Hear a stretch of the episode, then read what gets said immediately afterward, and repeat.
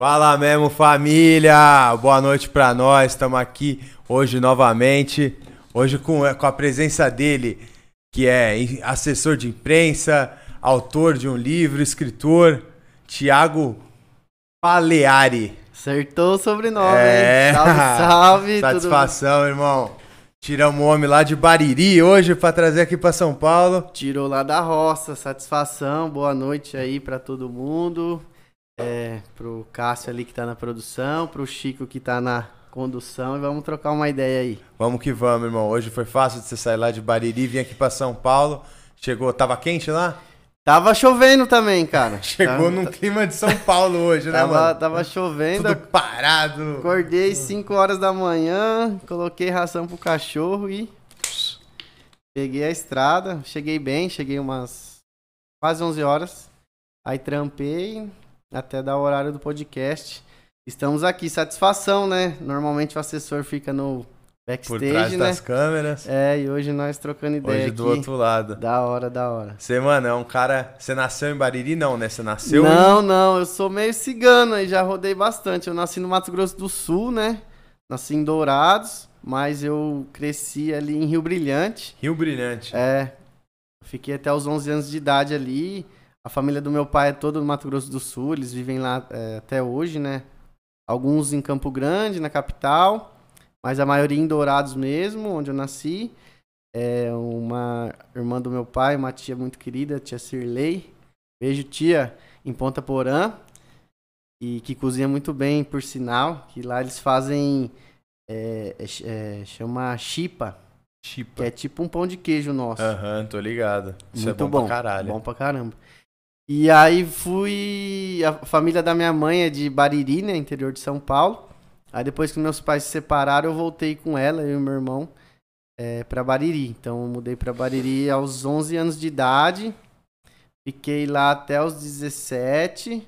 Aí fui pra Bauru, que é uma cidade um pouco maior ali que já o pessoal Já conhece. estrutura. Fiz a faculdade lá Você se formou em, em Relações em Públicas. Relações Públicas. Comunicação Social, Relações Públicas. Aí me formei em 2011, fui pra Londres, fiquei alguns meses lá. E aí voltei e aí morando, eh, vim morar em São Paulo, 2012, mudei pra São Paulo.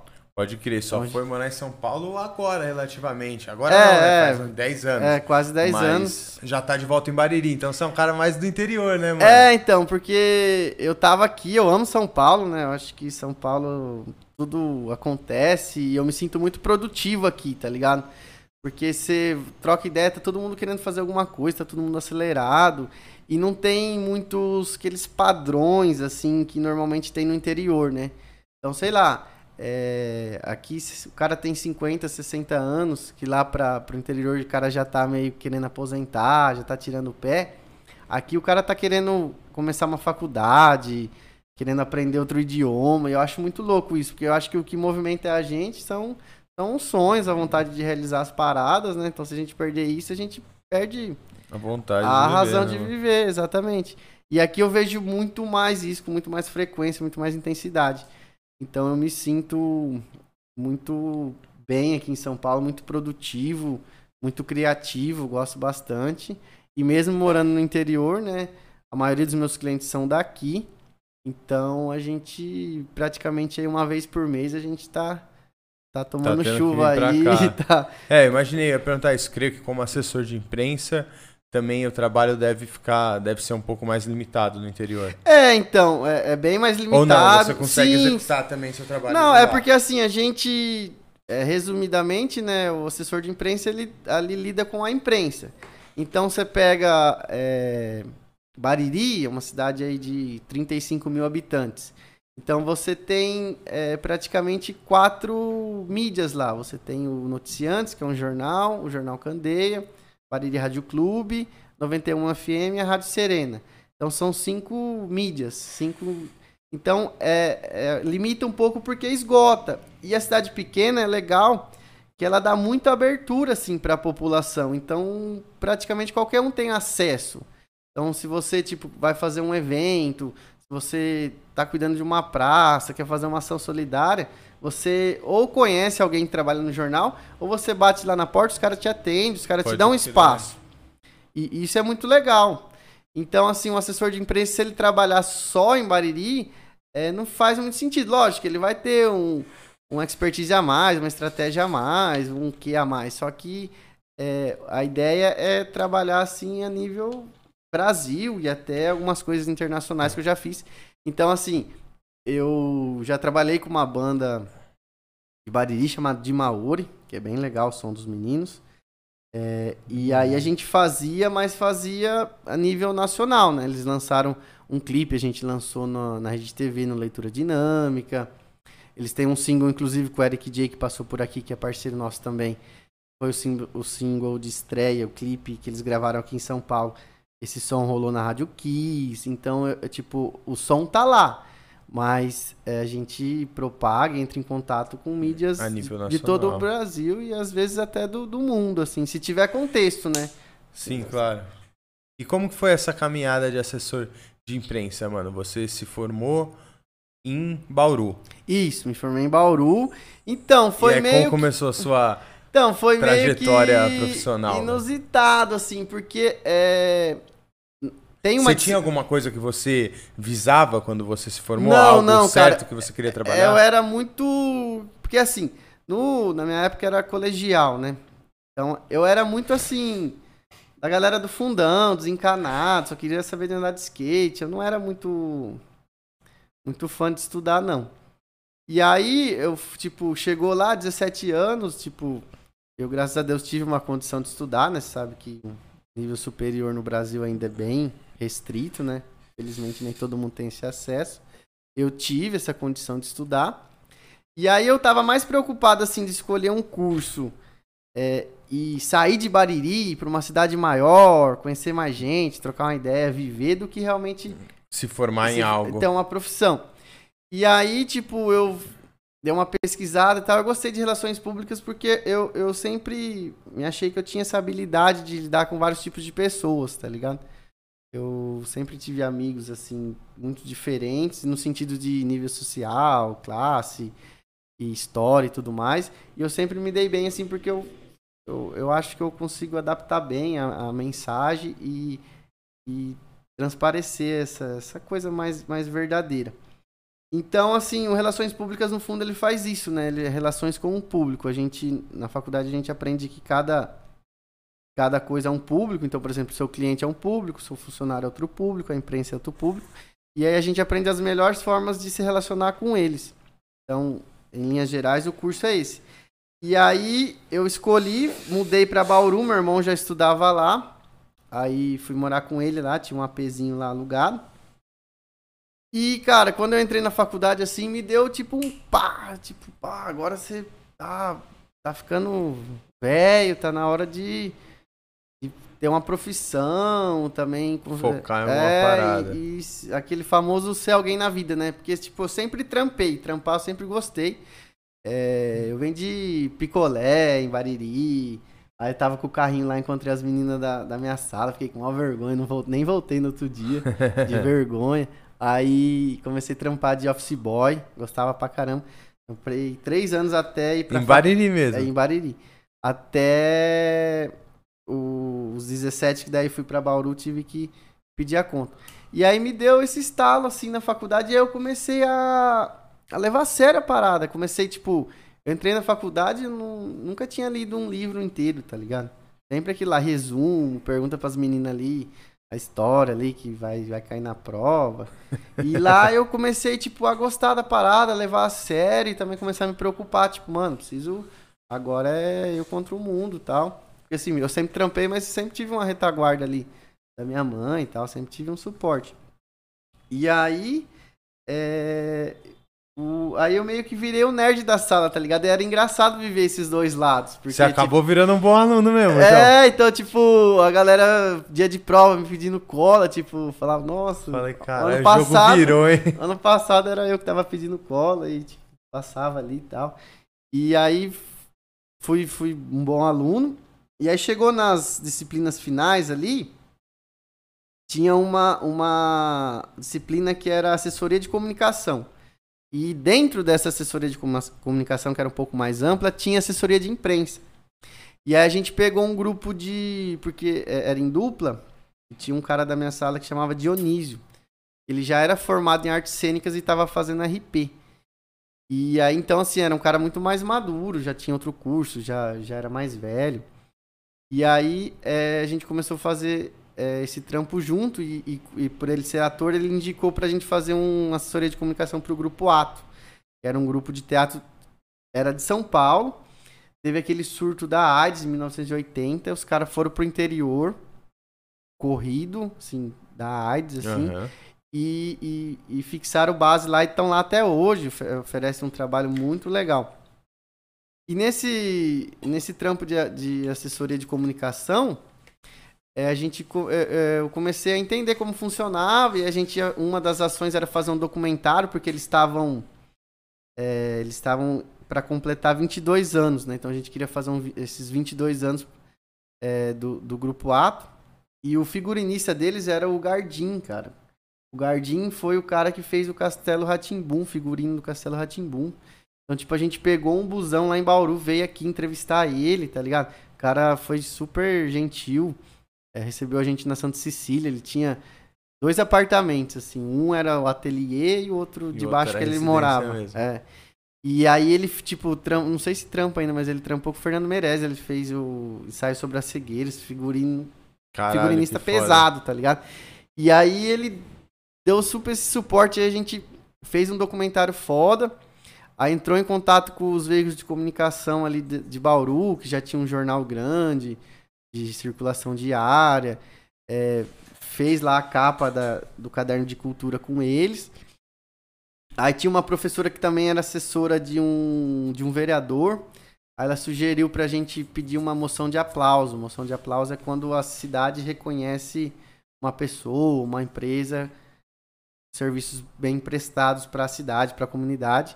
Aí, eu, aí ela me, me apresentou lá, eu passei gabinete por gabinete pedindo, os vereadores assinaram. No dia documentário, do documentário que foi exibido lá na, na universidade, foi um vereador entregar. Então, assim, dentro desse trabalho, eu acabei fazendo várias coisas, e uma delas era assessoria de imprensa. E eu gostei bastante, só que é, me formei e tal, fui para Londres, dar uma desbaratinada, aprender a falar inglês, também ter contato com outra cultura, né? Sempre gostei de, de viajar. Aí, quando eu voltei, eu vim morar em São Paulo, e aí sempre gostei de trampar, também precisava trampar.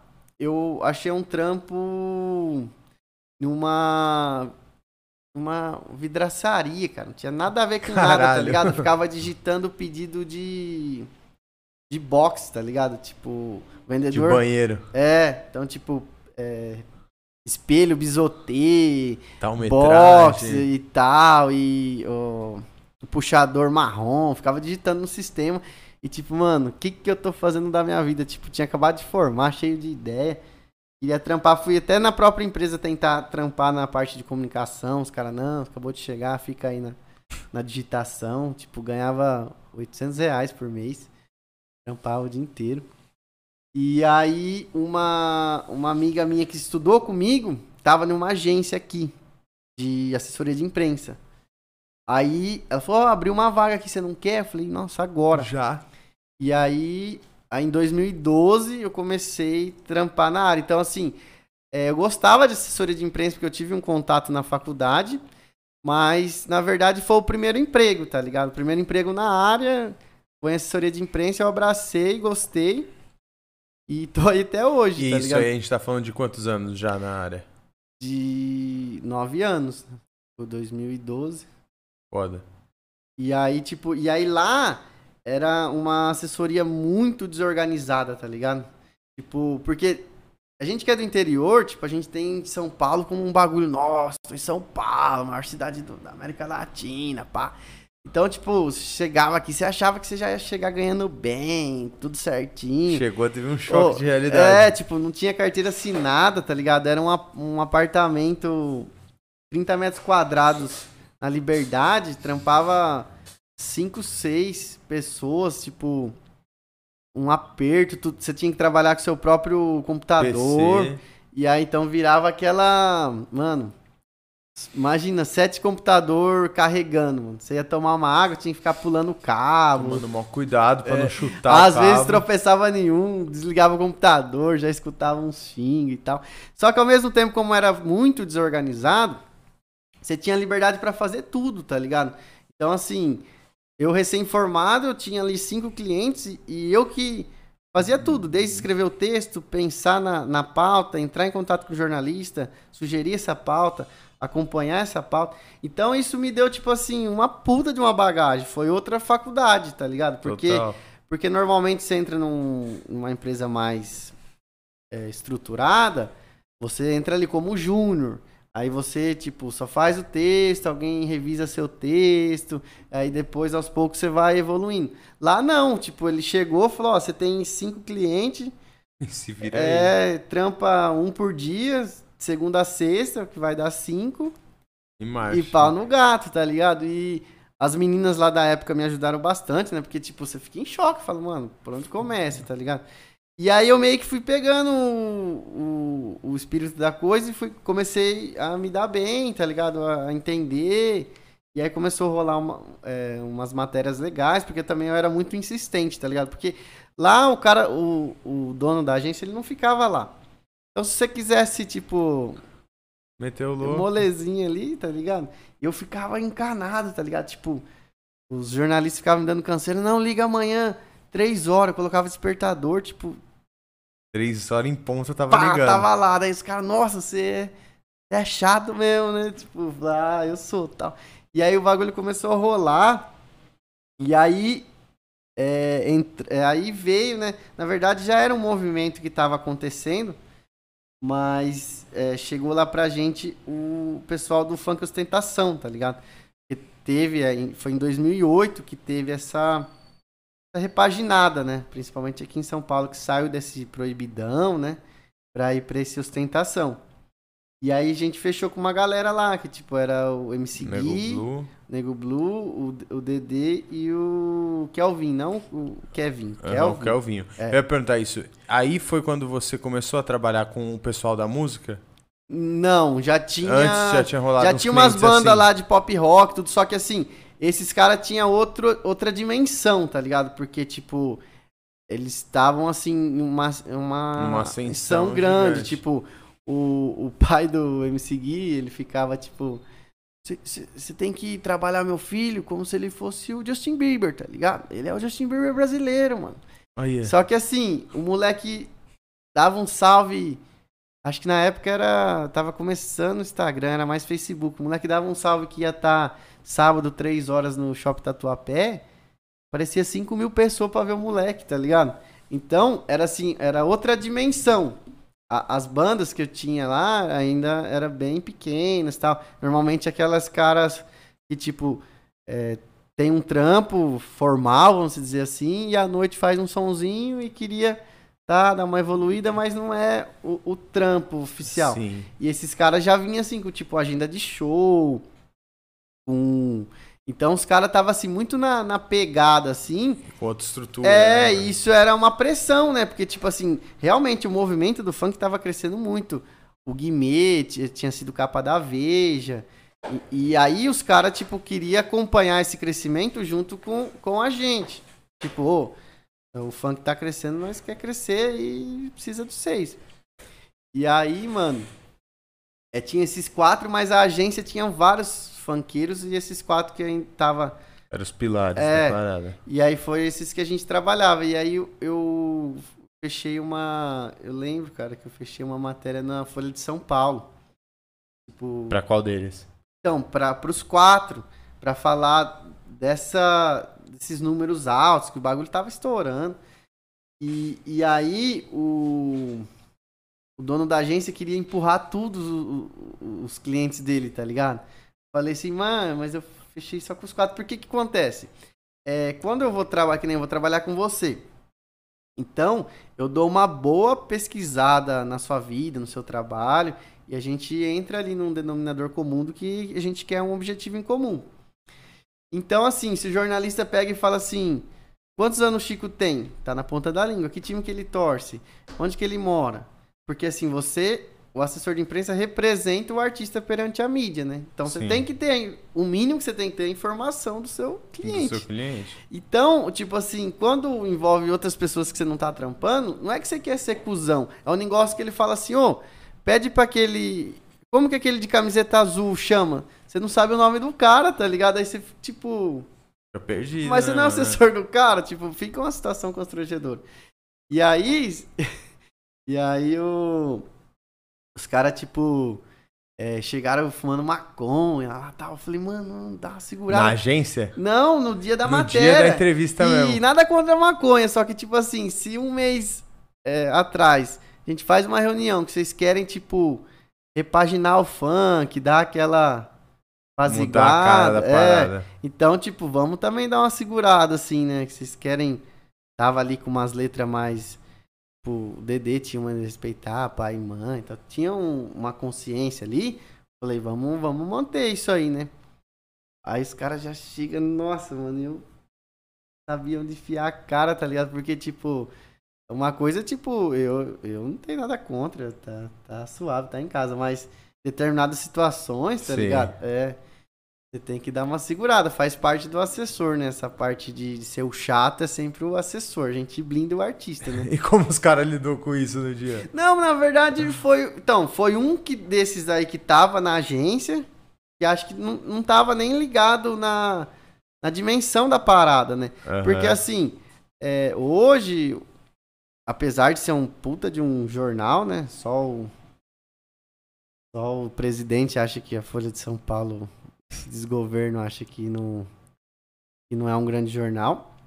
É, em, nessa época era mais foda ainda, que hoje, por conta de internet, deu uma, uma democratizada na, na mídia, né? Mas, tipo, Folha de São Paulo e Estadão são os dois maiores jornais do, do Brasil, tá ligado? O Globo também é grande. Então, assim, é... só que como eles vêm de outra escola, acho que, tipo assim, pô, não é um canal de YouTube, não é uma TV, então, tipo. Acho que eles não. se não- foda. Eu acho, né? Que eles, tipo, não, não, não se ligaram na dimensão. E nem eram os quatro que eu tava trampando, eram uns caras que tava ali. Então, Puta, tá- pode crer. é, que fazia parte da agência. Então, talvez também eram uns caras que, tipo, nem sabia o que tava acontecendo, na inocência. Mas deu certo no dia. Não, então, deu. O jornalista era bem sangue bom. Se, tipo, se ele viu, ele fingiu que não viu, tá ligado? E na, é, na época, eu não sei ainda como que tá. Mas, tipo, que a gente envia as fotos de divulgação, né? E os caras publicam a matéria normalmente com a foto que a gente envia. Mas mídia grande, eles gostam de fazer a própria foto. Eu acho isso muito mais louco, tá ligado? Porque aí reflete aquele conteúdo daquela matéria específica. E o fotógrafo lá, mano, ele era um cara bem pá, tipo, gostava da arte mesmo. E era uma mini ramp ali, uma piscina de skate ali, meio da quebrada ali. E aí ele viu o Dedê dando uns pulos lá, ele falou assim, ô, sabe virar mortal? O Dedê falou, sei. Então vira um mortal, mano, que eu vou colocar todo mundo sentado e você eu vou pegar de ponta cabeça virando um mortal. E pá! Fez o clique, Caralho, mano. puta foto. Puta foto, tipo assim, foi meia capa da que Ilustrada. falar, foi capa mesmo da parada. É, da, da Ilustrada, né? Que Aham. é a. Tipo, a seção de O cultura. Editoria tava- de, de cultura do jornal, né? Foi capa da Ilustrada, que é o caderno de cultura do, do jornal. E, e foi muito louco, tá ligado? Todo mundo ficou feliz e a gente tava cumprindo ali o propósito de, de tipo, ir pra grande mídia, mostrar que tava acontecendo um movimento. Aí depois disso, tá ligado? Aí, porque assim, quando nessa agência eu era funcionário. Então você não tem o, o poder de decisão de escolher quem que você quer assessorar, tá ligado? Então, tipo, ó, é, Fulano vai estar com tal. é, aí veio, tipo assim, veio uma contadora de história que foi muito legal, mano. Foi muito legal, é a Clara Haddad. Contadora de história, nem sabia que era uma profissão, aprendi com ela. Também não. Qual que é a profissão? A profissão Então, é, Contar é- história. Contar a história, só que tem todo tom da voz, expressão corporal, escolher a, a história pra cada tipo de público. Caralho, que loucura. Não, é- e ela é muito boa no que ela faz, ela já ganhou, porque ela é brasileira, mas ela mora em Portugal, né, na cidade do Porto. Então ela fica mais ou menos oito meses na Europa e quatro meses aqui. Por aqui. E aí, tanto é que de- depois que eu saí de lá, montei a minha agência, eu, entre aspas, roubei ela, a gente Trouxe é ela. parceira até hoje. Tem uma, uma história dela no livro. E ela é parceira até hoje, gosto muito dela e admiro muito o trabalho dela. Ela já ganhou o melhor contadora do, de Deve língua portuguesa. sinistra. Não, muito conhecimento. E ela também faz um bagulho que eu acho muito louco, que é tipo assim. É, é, contação empresarial. Tipo, ela vai numa empresa, o cara contrata ela, a empresa vai fazer tipo 30 anos. Ela conversa com as pessoas, faz uma pesquisa, pega a visão, missão, valores da empresa e cria um personagem e uma história para essa Em empresa. cima Tipo, da... da vida. Então, tipo assim, se é, se é uma empresa mais descolada, ela cria um personagem mais descolado. Se é uma empresa mais tradicional. E faz todo esse trabalho, cara. É é Muito muito, louco. foda. E, e além disso, ela tinha um trabalho social no, numa escola do Jardim São Luís, lá no extremo sul de São Paulo.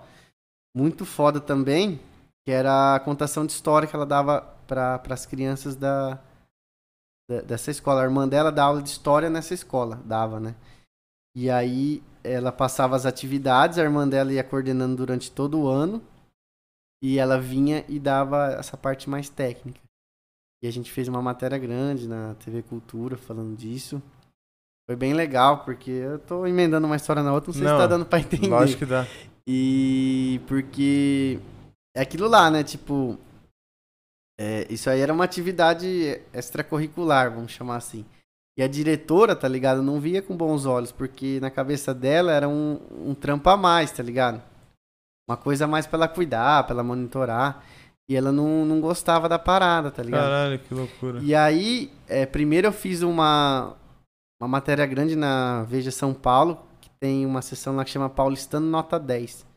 Pega as personalidades de São Paulo, né, nascido de São Paulo, que tá fazendo alguma coisa assim, normalmente social, alguma diferença na sociedade. E aí, é, a Veja foi lá tal, e ela já meio que embaçou, tá ligado? Tipo, ah, o que, que a imprensa vai vir aqui? Vai vir aqui fazer o quê? E não queria nem dar autorização.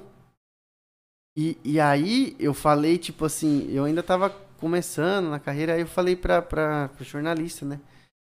Tá difícil conseguir a autorização. Ela falou assim, tá difícil? Ela não tem que querer. Já ligou, tipo, na Secretaria de Educação do Estado, tá ligado? Porque os caras mídia grande, já- mesmo, é. é. já, viu, tá acima dela, aí já tá. Ela já ficou meio assim. E aí deu mais uma semana. é, Eu fechei a TV Cultura. Aí, tipo, vai TV, cara. A TV é diferente porque assim, eles vão lá com o carro. Se bem que a Veja também tinha, mas tipo, carro adesivado, aí desce aquela câmera, desce lá o cinegrafista e, e- vai descendo uma equipe. Então, assim, dá, dá aquele impacto, né? E aí, mano, desceu a equipe toda, jornalista lá tal, terminando o retoque na maquiagem e ela lá na frente, mano. Falei, nossa, mulher aí vai dar trabalho. Meli Cabreiro, cara, e a, aí a diretora me pega e fala assim: Bom dia, é um prazer receber a TV Cultura aqui, a gente adora esse projeto, sempre incentivou. É lógico, né? Tipo, politicona, sabe? Aqueles políticos da pior espécie ali metendo louco, pesado. E eu um pouco com raiva, porque era mentira, mas ao mesmo tempo feliz, porque, tipo, Falei que bom, é, fluiu. passou, tá ligado? Porque era melhor, melhor, sempre melhor a pauta, né? A gente É. chama de pauta, as matérias sempre melhor a pauta. E aí rolou aquela troca de olhares eu com a Clara, né? Tipo, sério que ela tá falando isso? Aí a gente fez, aí a matéria tá, tá disponível tanto. Eu conto essa passagem no livro. No livro. E também tá lá no, no YouTube, pra quem quiser ver. É Clara Haddad, Jovens Narradores Descobrindo Novos Horizontes. É o nome do projeto. E infelizmente deu uma pausa também. Mas aí é a vida de assessora aí, muito, muito louca. E aí você ficou quanto tempo nessa agência até você sair e... Então, aí voltando, então, como é, não tinha esse, essa autonomia pra escolher o cliente, isso me incomodava um pouco. E era mó loucura também, né? A É, organização então, de lá. porque, tipo, mano, e era assim, a agência era meio bagunçada, mas tinha uns clientes, tipo, grandes, tá ligado? Tinha Mary Moon no auge da MTV, Porra. tipo, Paulo Zulu, é, a, a Tami Miranda, o, o- que agora se transformou, né? É, a Mariana Viker, que foi, tipo, top model aí, depois apresentou a Liga na Band com, com Sim, o Taíde. Então tinha uma rapaziada grande. Todos esses nomes do funk que É, todos falou. esses nomes do funk. E aí eu ficava, tipo assim, então, de certa forma, me encorajou. Falei, mano, se esse bagulho é tudo zoado e tem uns clientes foda, eu Porque vou... que eu, eu organizado não teria. É, né? não teria. E aí isso me incomodava, porque assim, o, o, o, como eu falei, o assessor ele representa o artista ali, o cliente, perante as mídias. Então, assim, quanto melhor ter essa conexão, melhor são os resultados. E, e, e melhor, assim, tipo, a gente, no fundo, tem que estar tá lutando pelos mesmos ideais, tá ligado? Tem que acreditar no seu som, tem que acreditar na sua ideia. Porque senão fica uma coisa meio fake, tá ligado? Como que eu vou. Porque no fundo, no fundo, a gente tá vendendo, é uma ideia, mas a gente tá vendendo. Então, como que eu vou vender uma ideia se eu nem acredito nessa ideia, tá ligado? Então, tipo, com os caras do funk ali, firmeza, aprendi bastante. Com a Clara Haddad foi ótimo. Mas aí chegou uns mano lá muito zoado, tá ligado? E aí isso me incomodava um pouco. E você é funcionário, tá ligado? Você também precisa do seu dinheirinho ali, Cascalho pra ali. pagar o aluguel, pagar as paradas. E aí eu falei, mano, quer saber? Eu vou montar Certo. minha agência e vou meter o louco aí. Aí montei, cara. Sozinhão, Thiago? Sozinhão, tá ligado? É, tipo, era aquela lá, né? Home, é, é, é sozinho, mas a gente metia o. Metia o louco, né? Cria aquele vários e-mails, né? Contato, arroba mais Total. assessoria. Tiago, arroba mais assessoria. Financeiro, só que era tudo monitorado Tudo por mesma mim pessoa, mesmo, é. tá ligado? Só que pra meter uma cara de, de empresa. Contratei telefone fixo. Não, tem aqui. Fiz cartão de visita. Criei ali uma mini estrutura e comecei. E aí nessa transição, tinha um amigo meu que tinha uma loja. E aí eu consegui captar, que também é, é designer e me ajudou com toda a identidade visual, fez, fez o, o site, e me ajudou bastante.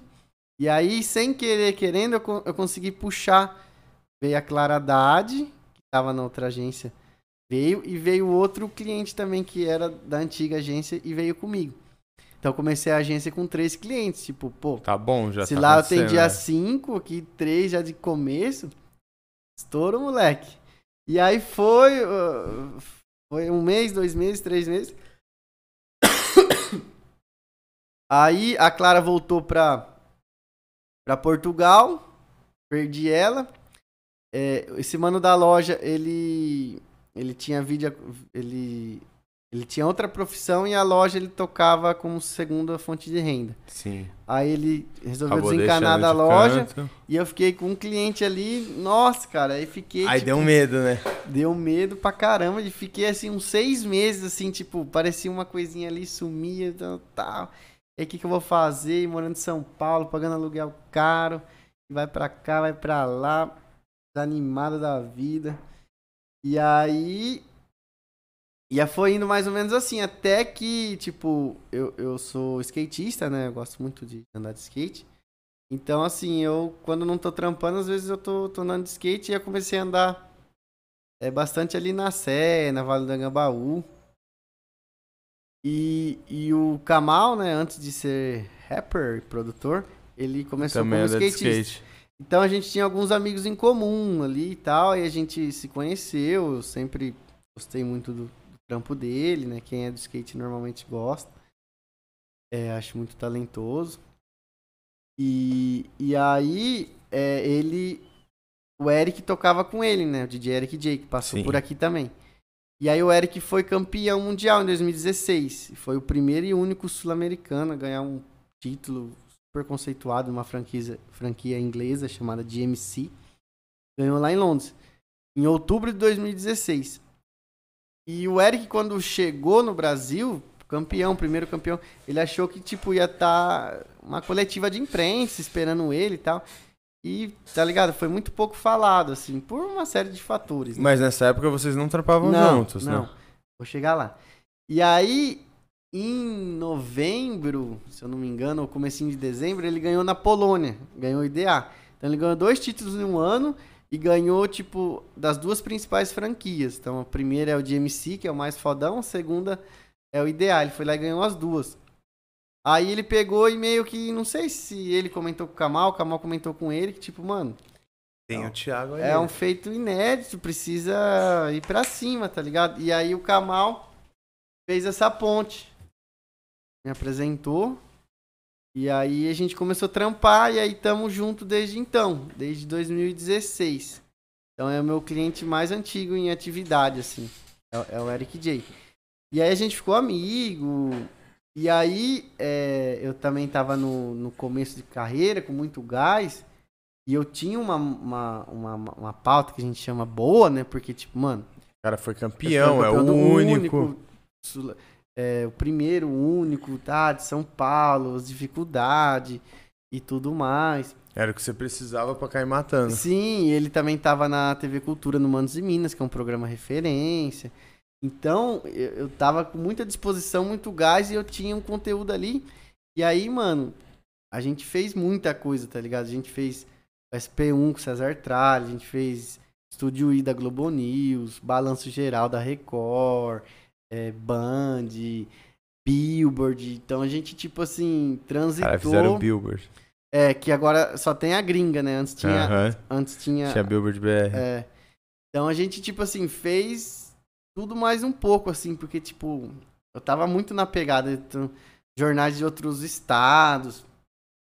E aí isso, isso me deu um certo. um certo reconhecimento, né?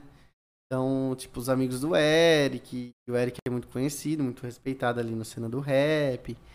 E aí você tinha um portfólio um pouco maior para mostrar.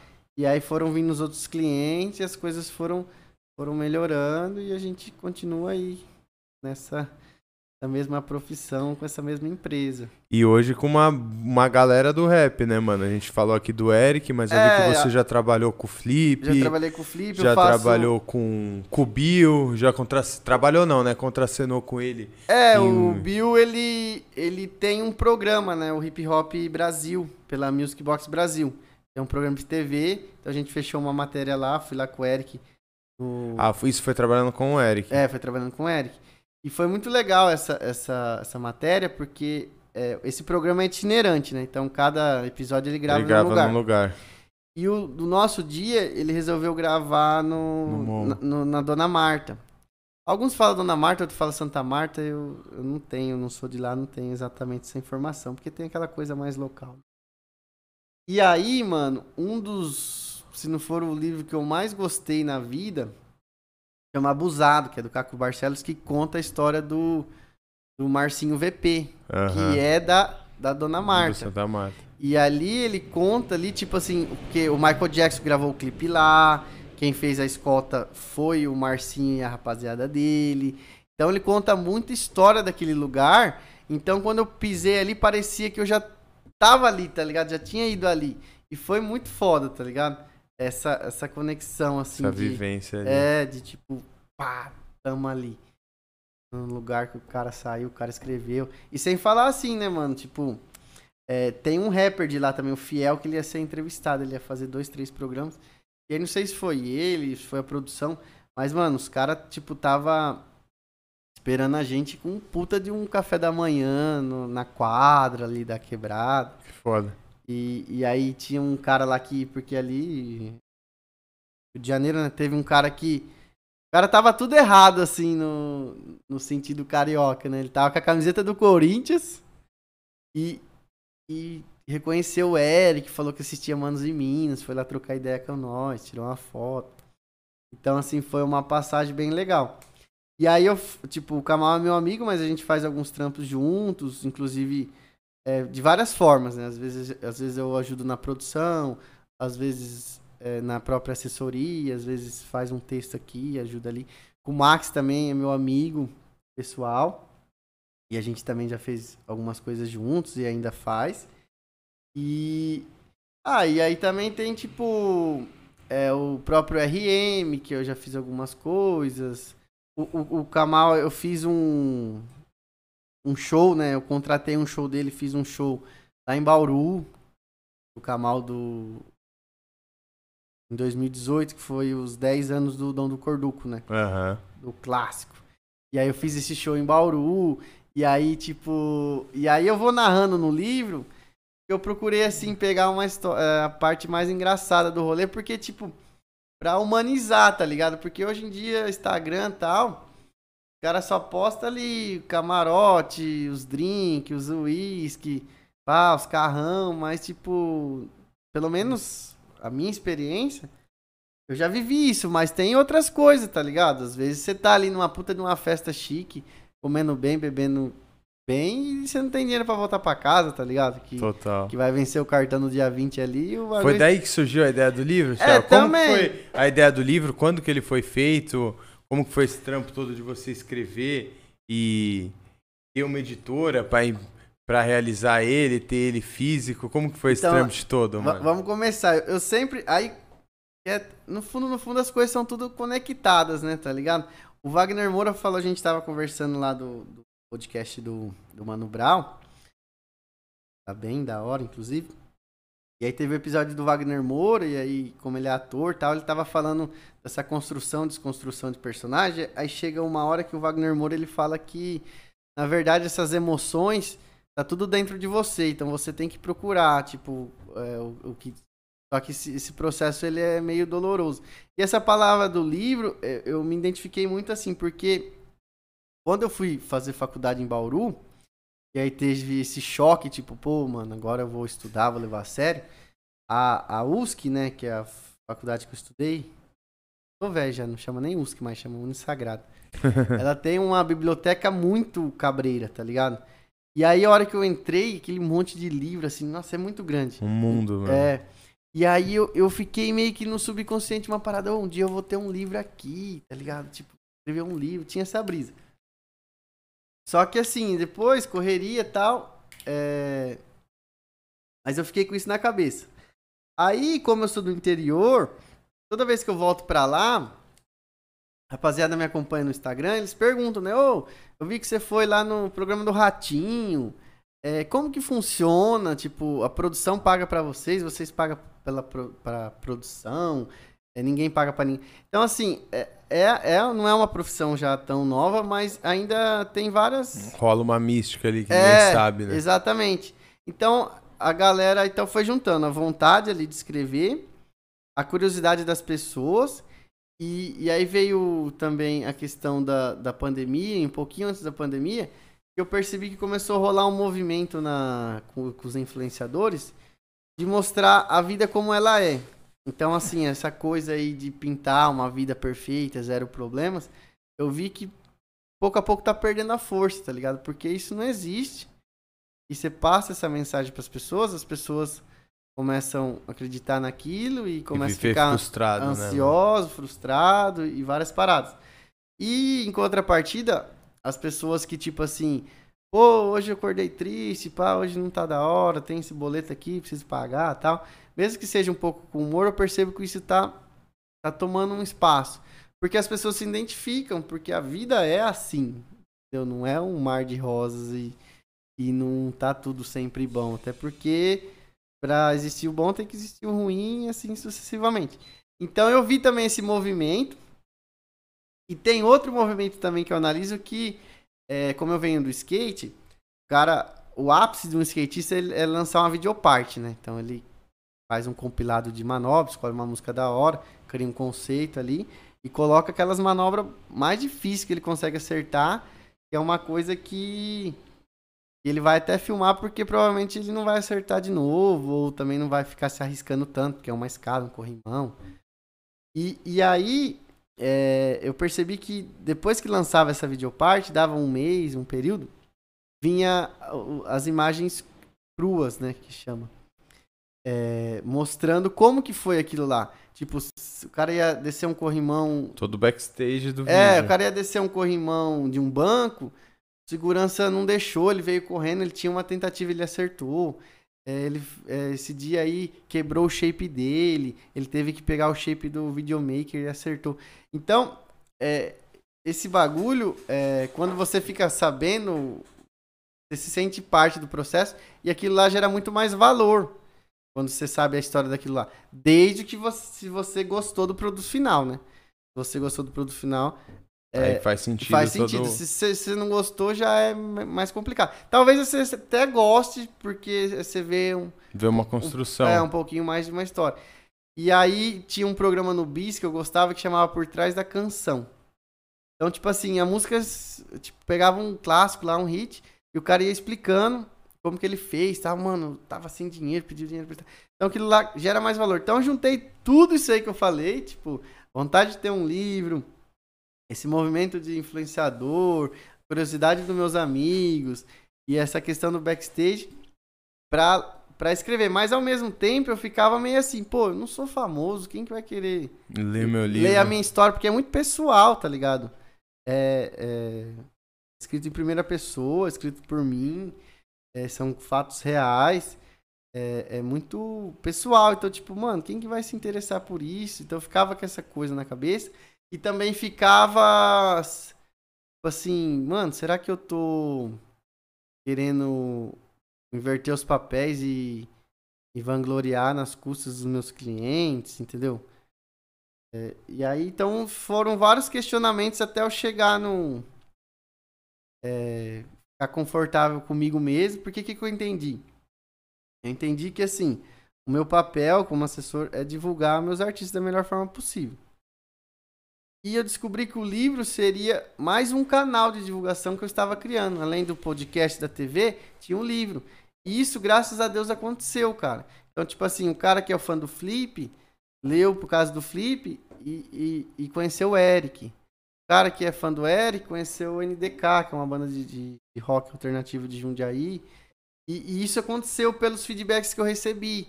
Ou se não, pessoas assim, até próximas de mim, que falavam assim: Pô, Thiago, eu via no Instagram, mas eu não sabia que ele era tão foda. É... Descobri lendo. Eu vou, vou seguir ele. E aí eu ficava curioso, eu ia lá e realmente a pessoa tava seguindo, tá ligado? Eu falei, não, então é missão cumprida. E, e, é, e, é um documento também, né? Um livro, um documento. Tipo, tem muita, muito pouca, muita pouca literatura na área de assessoria de imprensa. Esse não é um livro assim, não é um livro literário, não tem muito padrão assim de, de academia, mas ele ele é um livro assim prático, um guia, um guia prático, tá ligado? De um dia a dia. E quem é da área consegue absorver muito mais, só que quem não é consegue ler, entender e se divertir, tá ligado? Então eu tive essa preocupação. O processo criativo dele foi algo demorado ou não? Então, eu, foi de fevereiro. Eu tinha, antes, é, antes de começar a pandemia, eu tinha duas páginas escritas. E aí começou e tal, aí, mano, foi o que manteve a minha sanidade, tá ligado? Porque é, como eu tinha que fazer esse trabalho de pesquisa, de ficar revisitando foto, tipo, as mat que nem eu cito essa, essa passagem com os funkeiros, e aí tem a. Tem, eu vi ali, tem o cortezinho. Do jornal com a matéria. É, eu falo de um show, de uma entrevista, tem um QR Code que você escaneia o celular e joga para essa entrevista no YouTube. Então, é, essa Caraca, que louca essa ideia, mano. É, é, foi... Ele é bem interativo, Bem mano. interativo. Porque eu me imaginei como leitor, tá ligado?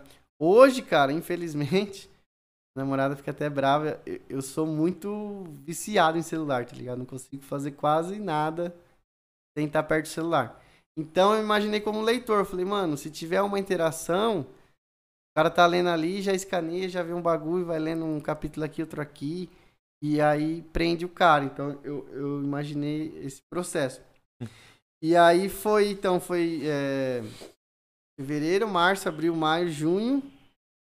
Eu terminei no dia 12 de junho, dia dos namorados. Passei. Relativamente rápido, né? É, cinco meses. Cinco meses e os três últimos meses. Assim, é, terminou, né?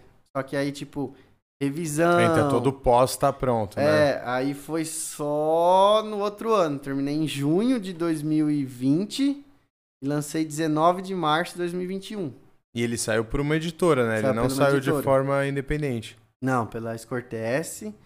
É, aí foi um corre também, porque, mano, é, eu nunca, tipo, tinha lançado o livro e não conhecia ninguém muito próximo que tinha lançado. Conheci algumas pessoas, assim, no Instagram e tal. Entrei em contato com essas pessoas, essas pessoas me deram uma boa é, orientação. Tive o, o Adailton de Campinas, que é do rap, rap apresentando uma mídia grande aí no, no rap, no na Black Music. Ele lançou falando sobre a indústria gospel, o livro dele. Me passou o contato da, editora. E aí, cara, eu fazia um processo muito. É, hoje, tipo, eu dou até risada, porque assim, e que eu fiz? Eu eu gosto de ler, tenho bastante livros em casa, então eu comecei a pegar os livros que eu tinha em casa, ver as editoras e ver o assunto. Se tinha mais ou menos a ver, Eu tentava ler. eu, eu fiz um resuminho ali, aí eu, eu mandava, se tinha um e-mail, eu mandava e-mail, se tinha telefone, eu, eu ligava. E só que assim, é um mercado, cara, eu achei um mercado muito. Pelo menos a experiência que eu tive. Muito snob, tá ligado? Tipo, Em que sentido, irmão? não, tipo, literatura, você vai escrever um livro, tipo, quem é você, tá ligado? E aí, cara, teve um bagulho que eu fiquei muito puto. Foi uma editora aqui de São Paulo. E aí, porque assim, quando você vai lançar o livro, é, a primeira editora te- tem que aprovar, só que depois tem dois formatos. Um é mais ou menos quando você vai distribuir música, assim, em distribuidora, o RPM, é mais ou menos parecido. E daí tem o formato assim, que você paga pelo livro, e eles publicam, fa faz o registro na Biblioteca Nacional, é tudo certinho, e te entrega esse livro, e aí dá o suporte para você. Você quer vender na Amazon, você quer vender na lojas americanas, você quer transformar em e-book. Ele distribui da forma que você decidir. É, ou eles, tipo, apostam nesse livro e te, tipo, fazem todo o trâmite e ainda te pagam uma, uma comissão tal. E só que assim, eu entrei como cliente, então, tipo, eu paguei pelo meu livro. Porque assim, cara, de primeiro livro, assim, sem ser famoso, é praticamente impossível, tá ligado? E aí, como eu ia pagar pelo meu livro, era meu primeiro livro, eu tinha muitas dúvidas, né? De lançamento, como que funcionava. Aí eu, a gente tava na pandemia, eu pedi pra marcar uma, um vídeo chamada com o cara. E aí o cara me respondeu assim, Thiago, é, eu trabalho com a palavra escrita. As suas dúvidas devem ser sanadas por e-mail. É, só falamos em vídeo com autores que já são da casa.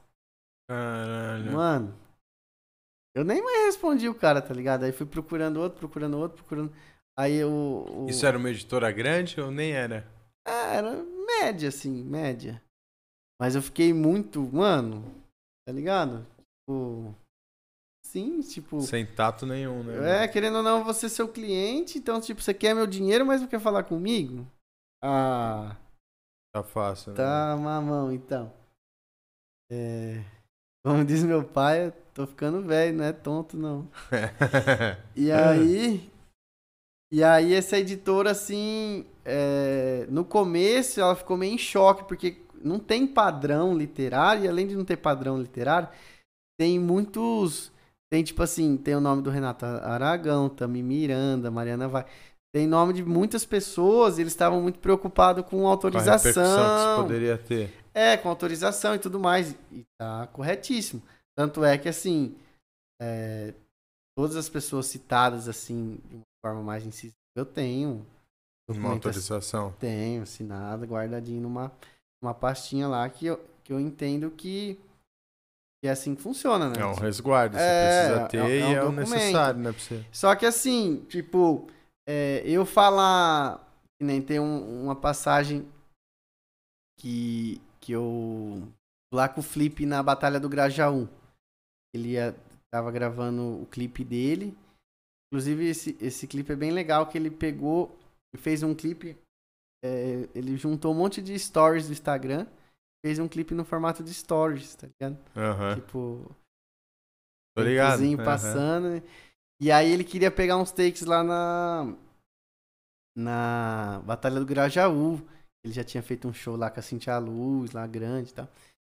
E, e aí, tipo assim, então eu, eu, eu narro esse episódio. Então, tipo, o Flip, que é o personagem principal daquele episódio, eu tenho autorização dele. Só que aí quando eu falo de freestyle, eu pego e falo assim, que tem alguns artistas que saíram do freestyle e talvez essa pessoa mais nova não conheça. Aí, tipo, o Max B.O., o próprio Emicida, o Rashid, Projota, por mais que agora dê mais esse pop e tal, ele fez parte de- desse movimento. Então, tipo assim, eu só citei que o cara saiu do freestyle. Imagina se eu vou pegar a autorização do Emicida, do... eh, já era um, Um rolê... infinito, é, né? e assim, é um bagulho, tipo, umas... muito simples, tá ligado? Não tô Falando. Pra isso você não precisou de autorização. Não, mas assim, na verdade, pra isso eu paguei pra ver, eu corri o risco. Uhum. Falei, mano, se o cara embaçar um livro, por mais que tenha uma editora, mas um livro independente, eu pego e. Não tô falando nada incisivo Não, só tô dele, falando né? uma coisa que tá. Tá no Wikipedia dele, tá? em- já falou em entrevista, tô só citando. E aí foi muito legal, porque, tipo. É. Que nem, por exemplo, eu citei o, o nome do, do Max, porque assim, não tem como falar do freestyle no Brasil sem falar do Max. E hoje a gente somos amigos. Na época a gente não. Nem se conhece, nem Ah, a gente já uma- tinha se trombado uma vez, assim, eu tava com o Eric, mas só, tipo, e aí, aí. E aí, tipo, eu entreguei pra ele, falei, "Ô, seu nome tá aí e tal. Então hoje somos Ah, amigos. Foda. Então, é, tem essas, essas conexões. Tipo, o MV Bill, que, tipo, tem uma, uma história um pouco mais detalhada com ele. Também, assim, como eu não tinha um contato direto também, eu, eu paguei pra ver, tá ligado? E aí eu. Mas assim que lançou, eu entrei em contato com a produção e tal. Aí ele me mandou uma foto segurando o livro, tá Ó, que foda, mano. Aí eu postei, deu uma repercussão. Então, assim, é. Tipo, a gente toma cuidado, tá ligado? E a gente entende. Ah, a gente entende na essência que é uma palavra chamada respeito, tá ligado? Eu vou usar uma coisa de alguém sem ter uma autorização. E também nunca vou querer, tipo, me vangloriar de uma coisa que eu não fiz ou que eu tava perto e surfar nesse hype. Não é do, do meu E estilo. quando você faz o livro dessa forma na editora, você. Tipo, você botou ele pra vender em algum lugar? Sim, sim. você... Ti- Então, aí, aí o bom da editora é isso, que ele tem um alcance que o independente não tem. Então, o meu livro tá na, em lojas americanas, no Submarino, Caralho, que foda na. Martins Fontes. É, cara, se der um Google lá, vai, você vai achar muitas lojas. Na própria, na própria livra- livraria da, da editora, que chama Asa Bessa. É, então você encontra facilmente. Aí também coloquei numa livraria de Bariri, que é parceira lá. Na livraria que você tinha vontade de ter um livro, você chegou a colocar ele lá? Não, mas. é, Tem que colocar, né, pô? o- Então, mudou as coisas lá, mas eu. Eu realizei o sonho de uma forma diferente. Dei uma adaptada no sonho. E semana. Há uns 15 dias eu. Eu dei uma palestra para os alunos do primeiro ano da, da onde eu me formei. Então isso foi mais ou menos como ter um livro lá, tá ligado? Pode crer. Fiquei muito feliz, assim. 80 alunos. Aqui era online. Online é foda, tipo. Foi durante a pandemia. É, tipo, você tá falando ali pra tela, tá ligado? Você não, Não sabe. tem a reação na É, hora, né? É tá muito ligado? estranho. E você tá ali. Eu já fui universitário. Ninguém não abre nem a foto, tá ligado? Fica só. Então parece que você tá falando. Falando sozinho É. mesmo. Mas aí depois o, o- o- uns alunos ali começaram a me seguir e tal. Eu falei, ah, acho que alguém- Alguma respostinha teve. pelo menos alguém gostou. Maneiro, né? E, Tiagão, quais são os seus planos como, como um assessor de imprensa? Você já chegou aonde você queria? Tem algum outro patamar de carreira que você se enxerga, que você almeja? Ah, cara, a gente nunca para, porque isso é muito relativo, tá ligado? Então, que nem, por exemplo, como eu falei no, in- no início, o- a banda de Maori, que é uma banda da hora, só que é uma banda que tá lá em Bariri. Então, tipo assim, trazer eles aqui no, no- tocar numa rádio Kiss, é, colocar eles numa TV aberta nacional, é um puta, uma puta conquista, eu me orgulho disso. Só que assim, que nem, por exemplo, com o Eric, que a gente já fez isso, eu sonho com o New York Times, eu sonho com o BBC. Então, assim, a gente sempre quer, quer algo a mais, tá ligado? Esses dias eu quase, quando ele foi campeão em, em outubro, ele ganhou o quarto título, eu quase tenho um correspondente do, do The Guardian, que é o maior jornal, se não for o maior, um dos maiores jornal ingleses, que é o correspondente da América Latina. Eu falei com ele, ele achou muito legal a história, tal, tal, tal. Mas chegou no final ele acabou não publicando. Que isso aí seria uma, uma coisa. Uma cereja ficar- no é, bolo, muito- né? Porque mano? assim, é o que eu falo pro Eric, pra todos os meus clientes. Tipo, a emoção que você tem de ser campeão a emoção que eu tenho de te levar num. Em tal lugar. É, porque a sua profissão é essa, a minha profissão é essa, entendeu? E, e eu acho que isso que é legal, porque assim, é, o assessor de imprensa ele tem que entender que ele não vai estar tá no holofote, tá ligado? Se ele quer ficar no holofote, ele tá na profissão errada. É, não é o nosso lugar aqui. Sim, da entrevista. Claro que Só aqui, quando for uma situação realmente de pane, né? É, que aí você precisa tipo, entrar. é crise aí, tipo. Você aí- já trabalhou nesse lado também, Rafa? É. Sim. Alguns pontos, mas não foi nada muito grave, assim. Aham. Foi tipo que nem, por exemplo, um desses. Desses funkeiros aí.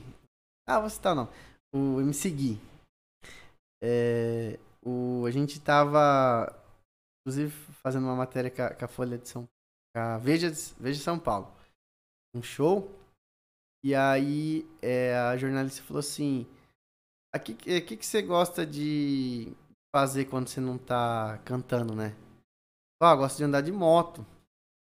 Sim, mas como você anda de moto? Você tem era menor 14 de anos. Ah, lá na quebrada não dá nada. Então, tipo assim, é, não é nada absurdo, assim. Você tem que, tipo, falar. Contornar ali. É, tal. E. E aí, então tem. é, Eu vivi dessas coisas assim mais simples, assim, nada muito. Cabuloso. É, tipo, sei lá, ima- imagina uma companhia aérea e cai um avião, tá ligado? Isso é foda, né, mano? Aí é cabreiro. Tanto é que, tipo assim. é, então a gestão de crise, que, que chama, né? Imagina um- uma assessoria da Carol com K no Big Brother. Hum, Nossa, tava de cabelo em pé todo mundo, né? E sem poder falar com o artista ali, então você tinha que bolar uma estratégia sem conseguir. Nossa. Não, cabreiro. E também você não pode também, mano. é, Ah, você deu mancada. Abrir mão, né? É, pô. Porque teve vários que agiram assim, não Que foi? Não profissional que você é também. Lógico que depende da mancada, né? Tipo, ninguém vai passar pano. O que é certo é certo, o que é errado Sim. é errado. Mas, tipo, é seu cliente, quando tava tudo bom lá, o sucesso, você tava lá. E agora, aconteceu uma crise, você pega o boné e vai embora, tá ligado? É assim. Não dá, é. Só que é, é, é, é cabreiro. Tanto é que essas coisas eu fico. Eu fico acompanhando porque pra mim é uma. É um estudo, tá ligado? Um estudo de caso, como você saiu, como que vai estar daqui cinco anos. Eu fico analisando Sempre essas ligado. paradas, é. E, e então a gestão de crise eu, eu tive mais na teoria. E aí meu professor uma vez me deu um exemplo que, que é interessante. Tipo, ele fala. Ele deu esse exemplo da companhia aérea, tipo. Ah, se cai um avião, tipo, é, se ia sair 10 matérias falando mal, se sair 7 já é vitória, tá ligado? Pro assessor. Uhum. Ele já, de certa Já forma. convenceu algumas. Não... É, ele minimizou 30% do dano. É, é, é louco falar isso assim, tipo, pra quem não tá na, na área, mas acontece, né? Tipo, tem que gerenciar esse dano aí nessa. Doideira, né, mano? Isso deve ser um trampo difícil pra caralho. Porque é o que você falou, rola os dois lados, né? Não dá pra. Vai ter um erro que não dá pra passar pano. Porém, tem hora ali que você deve ficar meio refém da atitude do cara também, né? É, então, porque assim, e, e é muito esse essa parada, tipo assim, você saber é, o seu lugar. Então, que nem, por exemplo, é, o, o Eric. O Eric, ele não, não bebe bebida alcoólica.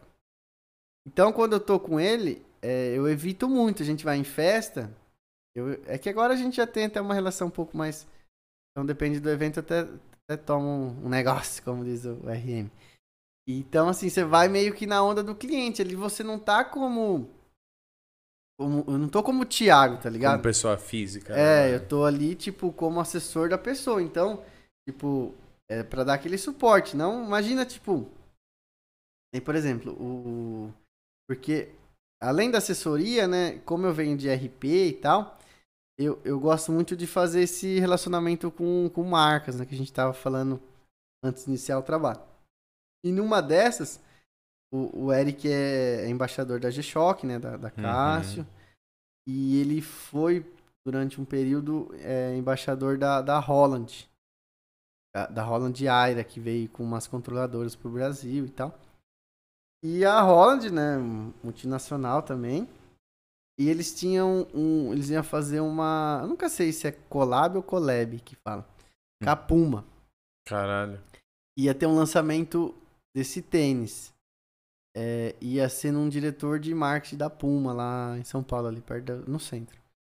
E, e aí a gente foi convidado, e aí o cara da Holland, não, só peço pra não convidar ninguém, porque é um evento restrito na casa do cara, tudo mais.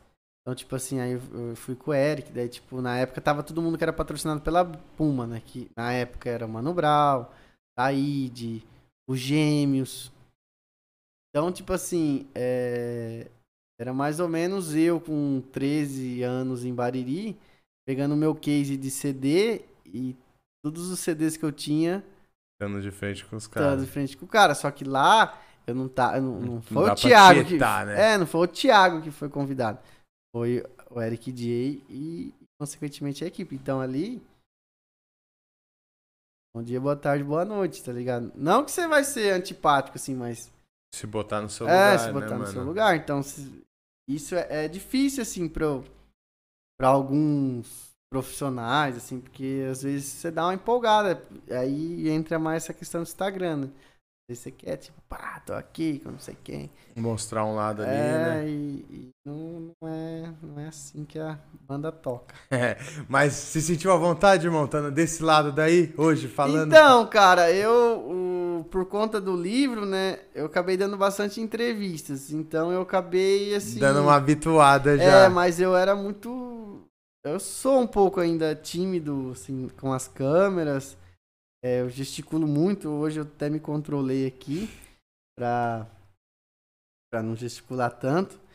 E a gente vai aprendendo, assim, mas ainda dá, dá pra melhorar. Só que também acabou que gerou um aprendizado, né? Porque é, a gente fica ali falando, ó. Que nem, por exemplo, uma coisa que eu sempre falo com meus clientes, ó, fala perto do microfone. Só que às vezes você tá aqui e você esquece. Aí o cara da técnica falou, ó, Gruda ali. Gruda ali, tem um ponto de referência pra você aqui. Então, quando você tá no backstage, tipo, é é mais fácil, né? Porque você só tem a teoria, você não tá ali no, no calor da conversa e tal. E isso aconteceu comigo, é um outro capítulo que eu, que eu falo do livro, foi quando a FMU me chamou pra dar uma palestra, tá ligado? É, de assessoria de imprensa. E eu, ah, lógico que eu vou, tal, caramba, palestra e tal. E aí eu tava até que de boa. Só que daí chegou lá no dia, tipo, era um teatro com 100 alunos. Os alunos tudo mais ou menos na minha idade, né? Eu devia ter, tipo, na época, lá uns 25 anos, sabe? um pouquinho mais velho que... E... E antes eram dois RPs, né? E a primeira foi a do, da P&G, então uma, uma puta profissional, acostumada Uhum. com multinacional, que você tem que fazer um monte de apresentação, apresenta em português, inglês, espanhol, e o caralho tudo. Já criou toda uma tensão é, antes de e você ela entrar. lá deu exemplo, falando da Gillette, falando só de marca cabreira, assim. E a hora que chegou, mano, comecei Eu falei, Dá umas cara. gaguejadas e pra cá e pra lá. Aí eu até brinco no livro, falo que todo.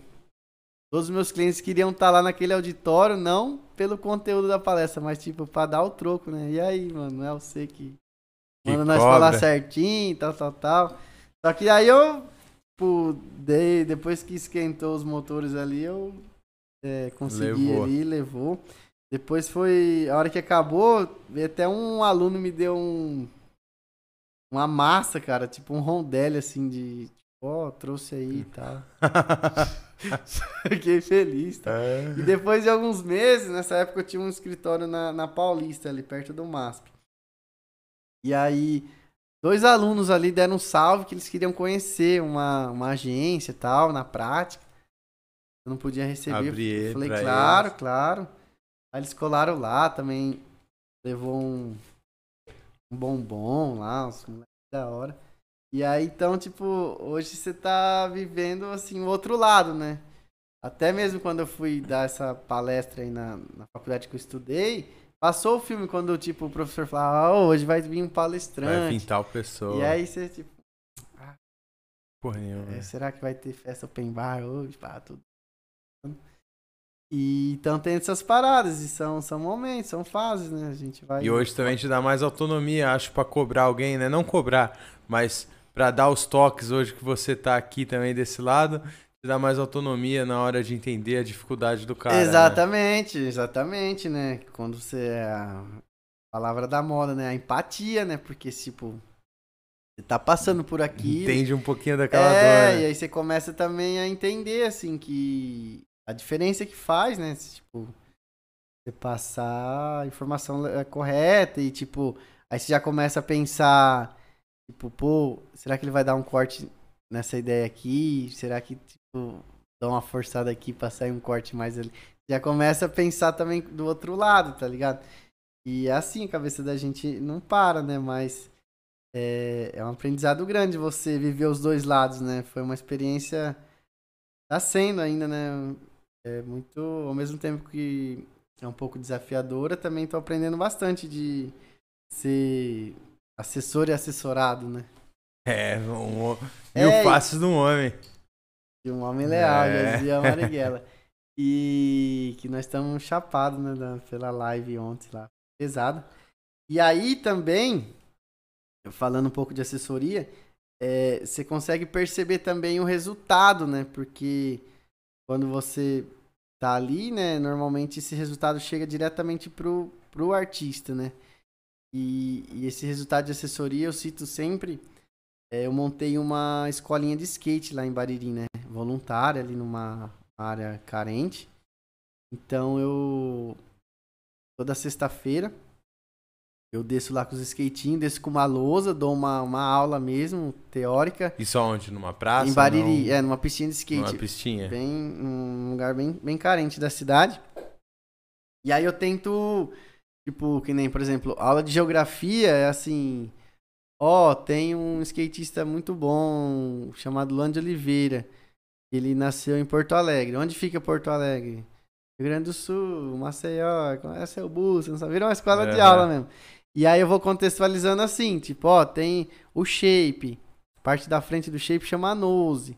Mas o que, que significa nose em português? Vocês sabem? Então vai trazendo, ó.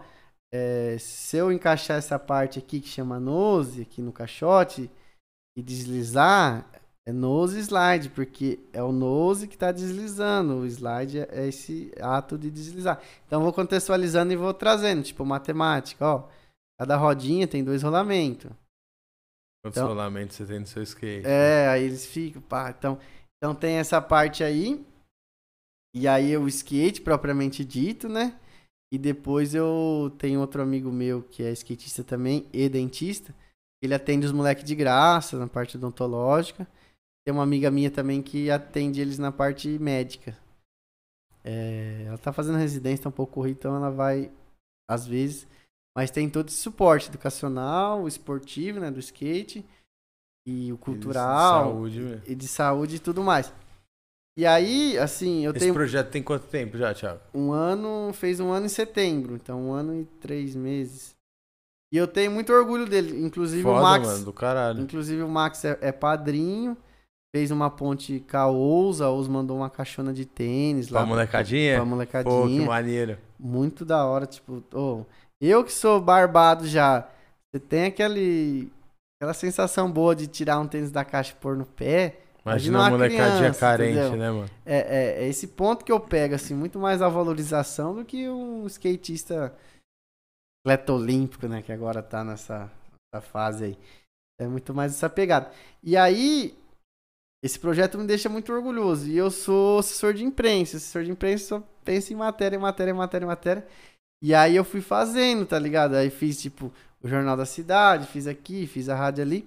Até que eu fiz o Criança Esperança do Interior, né? Porque é, o nosso ali, é a nossa Globo é a TV Tem, TV tem. que é a afiliada ali que pega, pega mais de 300 cidades. Aí os caras foram lá, fizeram uma matéria de quase 7 minutos, tá ligado? Em sabadão à tarde, horário bom, tipo, deu uma puta de uma repercussão na cidade. E, tipo, foi um trabalho de voluntário, mas um trabalho de assessoria de imprensa. Aham. E aí, aí vem a questão que eu queria chegar da, da como a assessoria de imprensa ela é importante se usada estrategicamente. Então eu peguei todo esse material de imprensa, né, que a gente chama de clipping, desde as rádios locais até os jornais regionais e a e a TV Tem, que era a cereja do bolo. E aí eu entrei em contato com uma deputada para apresentar o projeto. E ela mandou uma emenda de 100 mil reais, mano. Olha, mano. O projeto. Da Marcelia. Virou minha parceira aí também. E aí, tipo. É... E aí essa verba vai ser destinada para quê no projeto? Então, aí a gente. Porque dinheiro público é bem complicado se lidar, né? Tem que. Tem que abrir uma associação, que até então tá informal no sentido assim, não tem um CNPJ e tal. Então eu montei essa associação, né? Tem que ser no mínimo 20 pessoas. É, parece que é fácil, mas não é fácil não juntar eu 20 imagino. pessoas, mano. Ah, não sei, é, fica enrolando para dar documento. É, tá.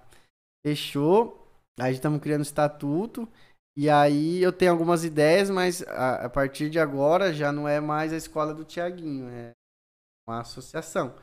Então tem algumas ideias, aí eu vou levar essas ideias. Apresentar elas. E aí vai ter uma votação, então aí eu vou saber o que, que a gente vai fazer. Se a gente vai fazer um banheiro lá, se a gente vai comprar mais skate, se a gente vai. Eu, o que eu queria era fechar uma parceria assim com algum curso de informática, curso profissionalizante ali e colocar e, e, capacitar os alunos que já têm, lógico, a idade, né?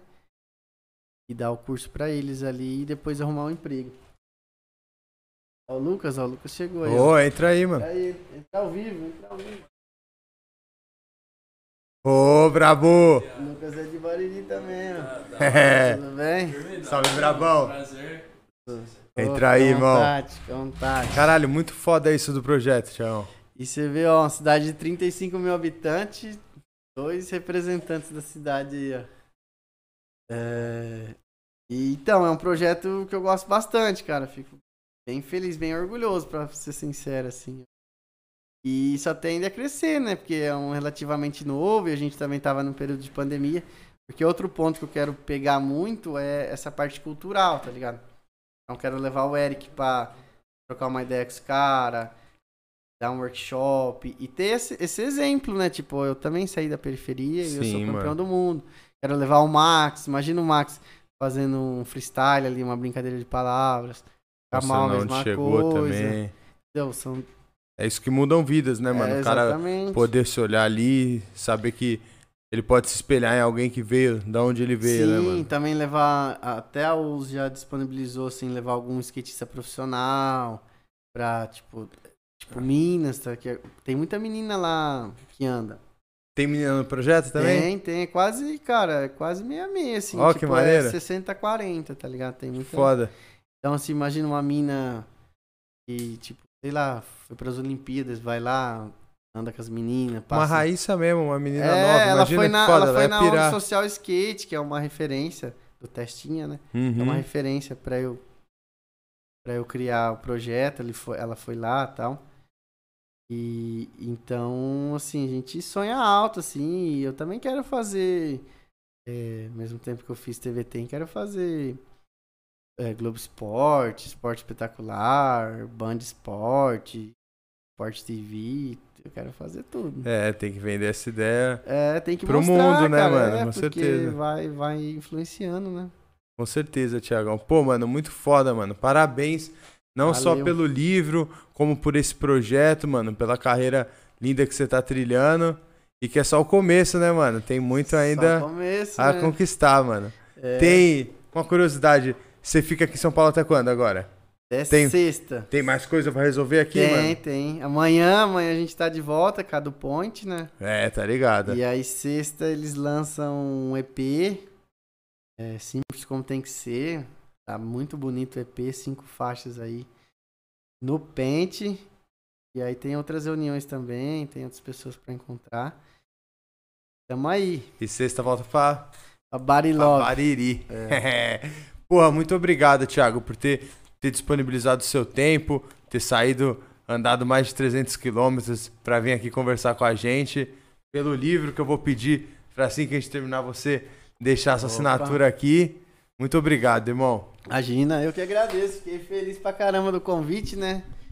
É, foi um pouco inusitado, fiquei feliz. Faço questão, assim, sempre quando me chamam, procuro colar, porque eu acho legal trocar essa ideia. E é nós, né? Tem que fazer as coisas aí com fé, coragem, trampar pesado, que não é fácil, nada vem de mão beijada. Mas no final vale a pena. Deixa aí também as suas redes sociais, a rede social da agência, dos projetos todos pra galera se ligar, mano. Opa, deixa lá, tem bastante arroba aí, hein? O Depois meu... a gente bota tudo também bonitinho na descrição do vídeo, mas fala aí pra galera. Demorou, demorou. O meu, onde eu tô mais presente é o Instagram, o meu pessoal é arroba ti com th paleari. É, tem o da agência é, a mais, por extenso, underline assessoria. Tenho da escolinha, escolinha de skate de Bariri. É, e tenho o que eu fiz especificamente para o livro, que chama Diário de um Assessor. É isso aí, família. Valeu, obrigado pelo espaço. Tamo junto. Obrigado novamente, Tiagão. Família, agradece todo mundo que ficou online aqui até agora. Quem gostou desse vídeo, deixa o like, compartilha com a galera e amanhã tamo aí de novo com a Do Point. Fala aí. Do Point, amanhã Thiagão, tamo de volta, 8 horas da noite. Tei, família!